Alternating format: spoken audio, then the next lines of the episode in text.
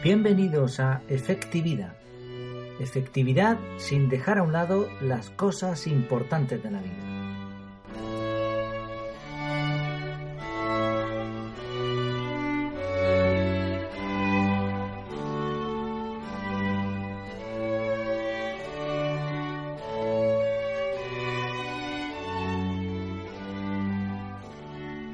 Por fin tengo micrófono nuevo. Pido disculpas, ya digo, me ha costado un poco conseguir un micro. Eh, he buscado por diferentes sitios, la verdad es que vivimos en Canarias y esto, bueno, es un paraíso, pero también hay que decir que está alejado y a veces en cuestiones técnicas pues es un poco difícil conseguir las cosas. Eh, micrófonos había, por supuesto, a patadas. De hecho, fui a comprar uno, lo conecté al ordenador. Eh, yo tengo un, Mac, ya un poco viejito el pobre, pero ahí está funcionando. Y, y, nada, que no funcionaba el micrófono. Entonces me fui a la tienda y les dije, mira, que esto no funciona. Nada, me lo descambiaron, dijeron, qué extraño. ¿no? Bueno, nada. Me dieron otro exactamente igual porque me gustaba un montón el modelo, lo volví a conectar y tampoco funcionaba. Así que fui, se lo descambié de nuevo y ahí se quedó. Después descubrí posteriormente que es que el ordenador este tiene entrada de línea y no de micrófono. Así que me hubiese puesto 20 micros que ninguno hubiese servido. Sí, cinco años estudiando electrónica para esto. Técnico especialista en electrónica de comunicaciones, además. Para esto, sí, sí, es triste, pero es lo cierto. Bueno, total, compré un micrófono USB en el corte inglés, nada más y nada menos que en el corte inglés, porque es de los pocos sitios donde había. Y bueno, por lo menos de donde lo encontré, de las tiendas así más habituales. Que por cierto, el dependiente me, me dijo, dice, ¿qué deseaba usted? Pues mire, estaba buscando un micrófono USB. Dice, no, no, de eso no tenemos. ¿Para qué es? Le dije, para un podcast se me quedó mirando como si lo hubiese insultado o algo así. Total, me fui al pasillo de al lado y allí tenían dos micrófonos USB y este es uno de ellos, así que ya digo, espero que por fin funcione como es debido. Bueno, hoy vamos a hablar de... Eh, vaya, ay, perdón, un segundito, ¿eh? un, un segundo. Vaya, eh, están entrando todos los mensajes a la vez, SMS, el WhatsApp también para colmo el teléfono de, de, aquí de casa al fijo, segundito, correo, vaya hombre, y, y, no, y tenía que sonar el otro móvil también. Segundo que ya lo solucioné, a ver. Apago este, apago el otro. Venga, ya está, fuera. Ahora sí, ahora sí podemos hablar como es debido. Pues sí, hoy vamos a hablar de las urgencias del teléfono. Le hemos dicho urgencias, pero en realidad son interrupciones, que muchas veces se convierten en eso, en urgencias.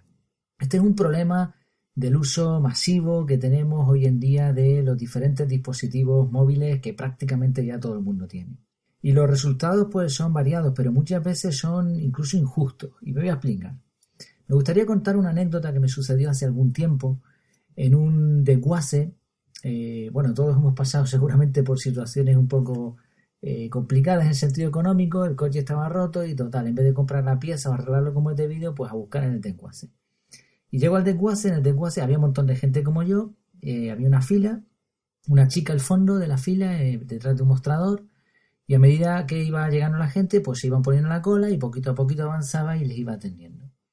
Me estaba hartando, la verdad, porque primero no soporto las colas. Me, parece una pérdida de tiempo tremenda. Hay que pasar por ahí, pero bueno, ya tengo mis técnicas y mis historias para no ponerme nervioso porque me va muy mal ese tema. Pero es que encima la chica no paraba de coger el teléfono, el teléfono fijo, el móvil, y le decía a la gente, perdón un segundo, sí, perdón un segundo, pero yo estoy aquí y tú estás atendiendo el móvil. A mano derecha, a mano izquierda, no, a mano derecha estaba ella, a mano izquierda había un señor que aparecía con el mono de trabajo de vez en cuando, y entonces la fila consistía en lo siguiente, tú llegabas, le explicabas a la chica lo que querías, ella bien te atendía directamente o bien te decía, espere que ahora viene el mecánico Llegaba el mecánico y ya iba contigo a recuperar la pieza del coche, a enseñártela, etc. O sea, era una especie de filtro. Bueno, pues digo, pues mm, viendo lo del teléfono se me ha ocurrido una idea. Me salto la cola, me acerco por el lado izquierdo que estaba vacío, cojo una tarjetita de esta donde vienen los datos ¿no? del sitio, me salgo para afuera, cojo el móvil, llamo por teléfono y al primer tono me dice la chica, hola buenas, ¿qué desea? De cuase no sé qué, ¿qué desea? Ah, pues mire, estaba buscando tal pieza. Espere un segundo que tengo aquí al, al mecánico, se lo pregunto. Se lo preguntó y dice, no, pues mira, de esa pieza no tenemos. Pues ya está, me ahorré la cola. Muy bien por mí, ¿no? Y por el portor que se le había ocurrido esa idea. Pero no es justo. ¿Cómo me vas a atender a mí que a lo mejor estoy, yo había ido y había perdido mi tiempo, ¿no? Me había desplazado, pero igual podía estar en la cama llamando por teléfono. Y me atiendes a mí antes que una cola de montón de gente que tienes delante. Y esto es el día a día y cada vez lo vemos más. La policía le ve eh, eh, dirigiendo el tráfico, se apartan a un lado y ahí están con los móviles, los cajeros, las cajeras en el banco. Todo el mundo está con los móviles, ¿no? Y constantemente mirándolo y constantemente nos llegan notificaciones que nos están interrumpiendo. Lo mismo nos sucede cuando estamos paseando, cuando estamos hablando con gente, comiendo, etc. Imaginemos que estamos, por ejemplo, comiendo y viene el camarero constantemente cada dos segundos y te dice, está todo bueno, está todo bien. Ya llega un momento que le dice, mire, está bien, pero, pero déjeme comer tranquilo, ¿no? Claro, no se lo permitiríamos. Pero si es el móvil, resulta que muchas veces sí se lo permitimos. ¿Por qué sucede esto? Lo estaba investigando un poco porque me llama la atención cómo es posible que, que caigamos en este, en este problema ¿no? y se haya generalizado tanto. Hay varias cuestiones. Primero, el sonido. Oímos el, móvil eh, llamando o lo que sea y ya ese sonido nos genera un estrés que hay, que hay que apagar ese sonido. Es como una ambulancia, ¿no? Te pone en tensión. Segundo, la incertidumbre. ¿Quién será? ¿Qué querrá? Si, si ves ahí el nombre ya sabes quién es, pero no sabes lo que quiere. ¿Qué querrá este ahora? ¿No? Y, lo coges para eh, saciar tu curiosidad. Porque si lo has dejado ahí, o si has, oído el WhatsApp, ¿qué me quieren mandar? que esa incertidumbre te mata y tienes que mirarlo. Otra razón más, completar tareas sencillas gratifica un montón al cerebro. Entonces, coger una llamada, atender un WhatsApp, responder un correo electrónico, son tareas muy sencillas, relativamente, que consumen poco tiempo y que nos gratifican. Eh, parece que hemos hecho algo. Y cuarto, increíble esta razón, el ego muchas personas piensan que estar atendiendo llamadas de teléfono, que estar respondiendo mensajes, mandando, etcétera, les hace sentir como más importantes, ¿no? Y los que están al lado, incluso mucha gente, pues piensa que así es. Hay más razones, ¿no? Pero lo cierto es que eh, este uso masivo del teléfono es muy negativo. Primera razón, y la peor de todas, creo yo, la adicción. Dicen los expertos que crea una dependencia similar a una droga dura. Ocho de cada diez estudiantes se consideran adictos al móvil, según algunas encuestas. Pondré diferentes enlaces, bien en las notas de programa, bien en, el enlace de Twitter, iré poniendo ahí durante la semana algunos de estos artículos que he investigado, están bastante interesantes. Pero me llamó la atención uno, un testimonio real. Vanessa. Vanessa tenía 15 años cuando su madre le regaló el primer móvil. Su alegría se convirtió en adicción en pocos meses. El WhatsApp, la red social de mensajería instantánea, fue su condena. Llegó a pasar 17 horas enganchada al teléfono. Si su madre se lo quitaba, lloraba como si se hubiera muerto un familiar cercano. Ahora Vanessa solo puede conectarse dos horas al día. Los jueves es el día sin móvil. Ni WhatsApp ni conexión. Es su terapia. Su mundo real había dejado de existir. Todo sucedía a través del smartphone. Desgarradora, ¿no? La situación, y no es la única ni es la peor, por supuesto. A esto se le ha llamado nomofobia, que es el miedo a no estar conectado, la angustia a dejarse el móvil en casa, o también la sensación de que nos están mandando mensajes constantemente, está la, mano nerviosa esta, que parece que nos ha sonado, nos ha vibrado el móvil y no es así. Consultamos los mensajes cada pocos segundos. ¿no? ¿Cómo saber si tenemos este problema? Pues realmente tenemos un problema si nos sentimos nerviosos por estar sin móvil. Si estamos sin móvil y estamos nerviosos, ya tenemos un problema. Hay muchas más cosas negativas, la luz en los ojos, que hace bastante daño. Se recomienda poner las pantallas con la luz a, medias, no automática. El aumento del estrés, aumento de las radiaciones y ondas electromagnéticas. Esto es relativo porque los estudios, antes había muchos estudios que decían que era muy malo, que producía cáncer, bueno, un desastre. Ahora hay un montón de estudios que dicen que no. Eh, bueno, habrá que dejar pasar tiempo a ver la realidad, pero yo no me fío, no debe ser bueno. Pero ya no el móvil, sino la cantidad de ondas a las que estamos expuestos. Tengamos en cuenta que te vas a la cumbre a un monte elevado y tienes cobertura. ¿Eso por qué? Porque hay un montón de ondas, las ondas de radio, electromagnéticas, eléctricas, etc. Incluso el uso excesivo puede causar problemas en las articulaciones de dedos y manos, aparte de, por supuesto, de la mala imagen que produce, la falta de respeto que provocamos en muchas ocasiones y bueno, y todo, todas las cosas negativas que hay aliadas aquí al uso del móvil, uso incorrecto, por supuesto. Cada vez más personas piensan de esta manera. Pero también hay que decir que el móvil es una herramienta y que es un bien necesario en muchas ocasiones. Por ejemplo, por trabajo muchos necesitamos tener móvil. Incluso necesitamos tener el correo o aplicaciones de mensajería instantánea. Entonces la solución no es quitarlo en muchas ocasiones, la solución es usarlo correctamente. ¿Cómo? Vamos a ver cuatro niveles. Por supuesto, tómenlo como sugerencia y no como un método. Yo lo hago así, como lo voy a explicar. He seguido esto durante tiempo y me va bien. Lo he visto también en muchos foros, en, otros podcasts que hablan de esta temática y parece que hay una cosa más o menos común, ¿no? una forma de pensar común en cuanto a esto. Vamos a ver cuatro niveles, decíamos, cada uno es un poco superior al anterior. ¿no? Primer nivel, modo avión. El modo avión, bueno, se empezó usando por los aviones, por eso se llama modo avión, porque causaba interferencias, eso decía, ¿no? Ahora resulta que ya se puede usar. Bueno, lo cierto es que con el modo avión en el móvil ni entran ni salen señales de ningún tipo. Sabemos que el móvil, aparte de que es una antena receptora, también es emisora. De hecho, muchos móviles pueden mandar wifi a otros móviles, con lo cual ya nos está diciendo lo que hay, ¿no? Por la noche es imprescindible apagar todos los, smartphones, eh, wifi, internet, etc. Si no lo hacemos, la sensación de sueño va a ser muy diferente. Aparte de que corres el riesgo de que te manden la foto de un gatito a las cinco y media de la mañana. ¿no? Entonces, para dormir, modo avión.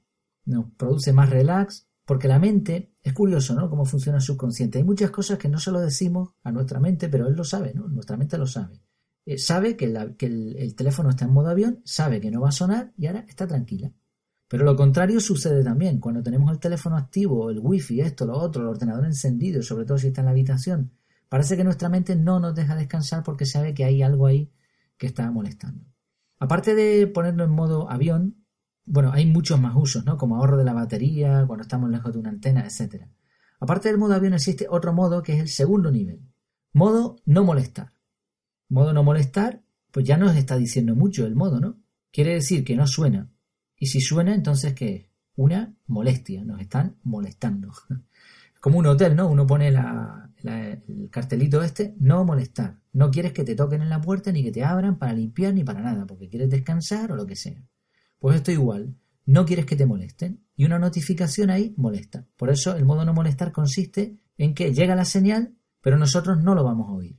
Además de esto es interesante alejar el móvil y ponerlo con la pantalla boca abajo, porque es posible que esté en modo no molestar, pero veamos las llamadas o las notificaciones o el móvil se encienda y ya entonces inconscientemente vamos a mirar. Por cierto, cuando dice no molestar, también hay que tomárselo de otra manera. No molestar a otros también cuando estamos en una consulta médica o cuando estamos en una reunión o en un sitio, en un velatorio, yo qué sé, hay un montón de sitios en los que queda muy mal que suene el móvil. El modo avión se puede programar, se puede programar en tiempo, decirle, bueno, de tal hora a tal hora te pones en modo avión, eh, perdón, en modo no molestar. Eh, se puede programar en lugar, muchos móviles ya tienen GPS y tú le puedes decir, cuando entres en este sitio, ponte en no molestar, es bastante útil. Se pueden poner excepciones, igual estamos esperando una llamada importante o una notificación importante, podemos decirle al móvil que eso sí suene. En cuanto a las alarmas, por cierto, el modo avión permite la alarma, o sea que si queremos que nos suene por la mañana como despertador, podemos ponerlo en modo avión. El modo no molestar normalmente no va a sonar nada, pero también podemos permitir que las alarmas suenen. Tercer nivel. Vamos a ir poco a poco, a más. Y este es muy interesante. Silenciar las notificaciones. Voy a explicar una cosa brevemente que es la comunicación síncrona y asíncrona. La comunicación síncrona es que nos estamos comunicando con otra persona de forma sincronizada, ¿no? Síncrono, crono, el tiempo, ¿no? Al mismo tiempo. La comunicación síncrona es, por, por ejemplo, una llamada de teléfono. Llamamos, la otra persona lo coge y estamos hablando al mismo tiempo, simultáneo. Sin embargo, el correo electrónico es asíncrono.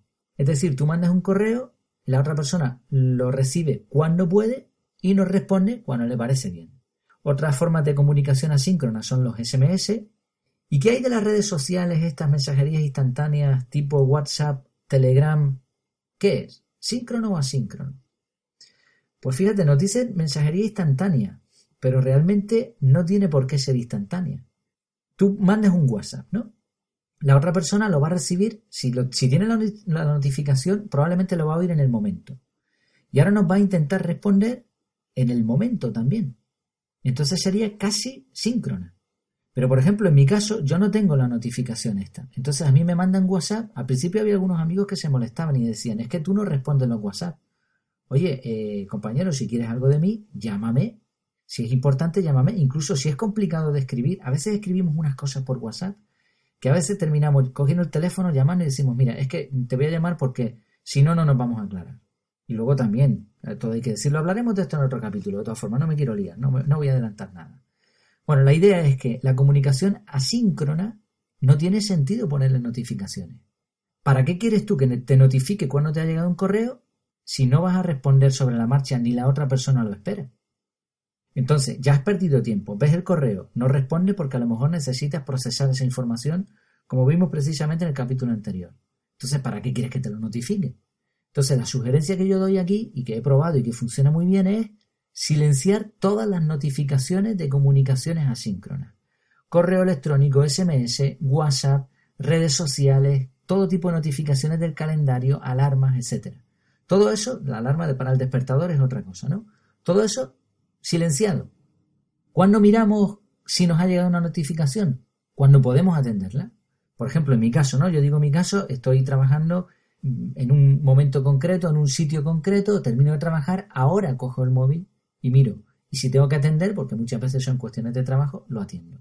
La diferencia, lo que hemos logrado, es que ya no es el móvil el que nos llama a nosotros, sino que somos nosotros los que elegimos cuándo lo vamos a mirar.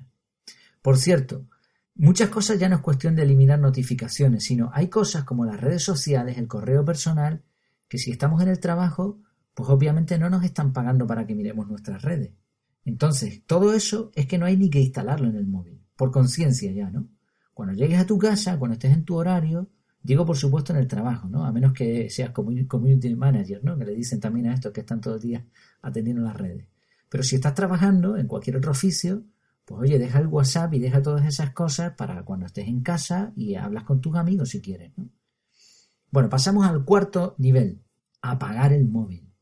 Esto es una de las mayores sensaciones de liberación que podemos tener en estos días. Cuando estamos de vacaciones, cuando estamos en la playa, en el campo, cuando queremos caminar, cenar con eh, nuestra pareja, todo este tipo de situaciones, apaguemos el móvil. Ese móvil no es que no le vaya a llegar señal, es que no funciona. Dejémoslo en casa. No va a pasar absolutamente nada. Bueno, hemos visto cuatro niveles, cada cual se puede utilizar en un momento dado. Por cierto, el uso de estas técnicas se debe convertir en algo habitual. Es decir, venga, eh, modo avión, rápido, quitar modo avión, poner modo avión, poner modo molestar, no molestar, quitarlo, etcétera. Esto debe ser una constante y cuando nos acostumbremos, pues lo vamos a tener muy en cuenta y lo vamos a utilizar de forma eficaz. Bueno, ¿y qué pasa con todas las llamadas, toda la gente que está esperando por nosotros, que nos han mandado mensajes? Pues la idea es que tengamos el control del tiempo y del móvil y que no vayamos tras las urgencias, por eso el título del capítulo. Me gustaría poner una ilustración aquí, la del entrenador de fútbol. Un entrenador de fútbol se dedica a entrenar al equipo y dedica muchas horas a entrenar, a ensayar jugadas, etc. Ahora llega el día del partido. ¿Dónde está el entrenador? ¿Está jugando también? Sí, pero de otra manera. Él está ahí en el banquillo, no puede salir y si sale, el árbitro le va a expulsar. Entonces los jugadores están haciendo su trabajo y el entrenador mm, solamente tiene que atender urgencias. Que uno se lesionó, que hay que hacer un cambio, que el juego no está saliendo bien pero su trabajo ya lo ha hecho de antemano. ¿Te imaginas un entrenador que quiere salir al campo a arreglar esto, que los jugadores no pueden hacer nada sin que él se lo diga? Es un desastre, pero es un placer, sin embargo, por contra, cuando ves un, un buen entrenador de fútbol que se sienta en el banquillo, toma alguna nota, mira, complacido porque su equipo está haciendo el trabajo, porque lo han entrenado, porque el trabajo está hecho de antes. Pues lo mismo es con nosotros. Por muy importante que sea nuestro puesto de trabajo, nuestra responsabilidad, por muy necesarios que seamos, si hacemos bien nuestro trabajo, no tienen que estar todo el rato constantemente diciéndonos o llamándonos o notificándonos.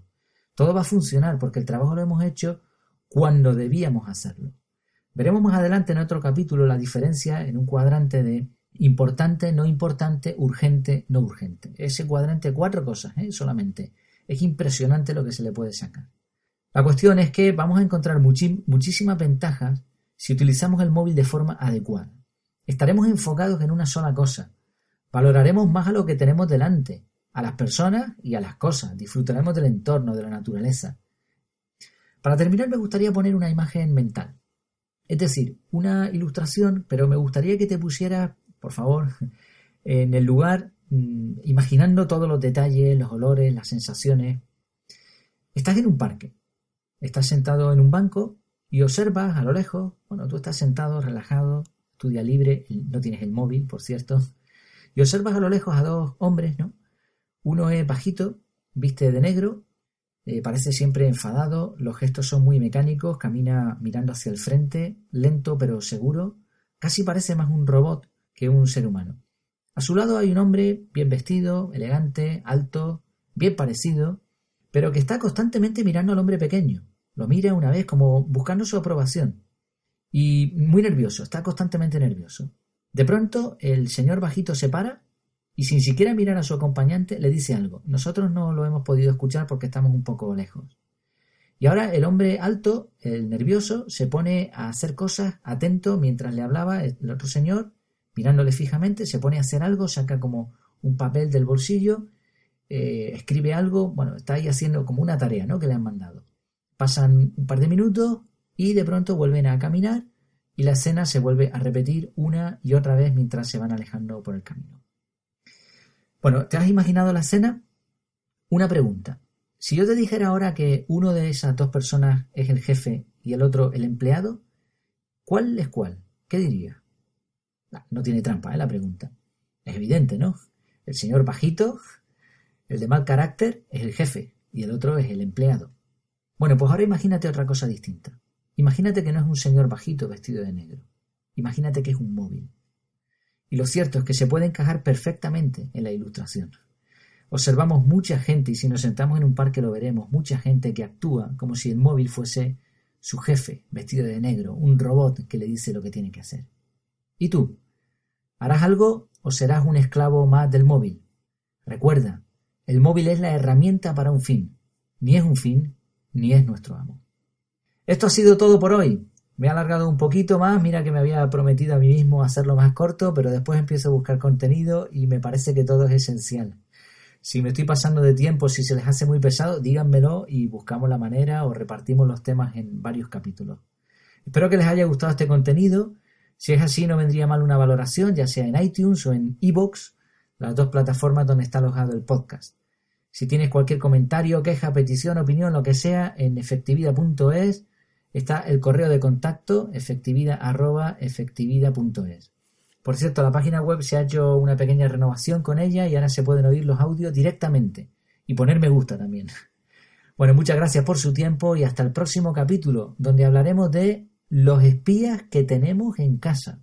Un tema muy interesante y perturbador seguramente para muchos.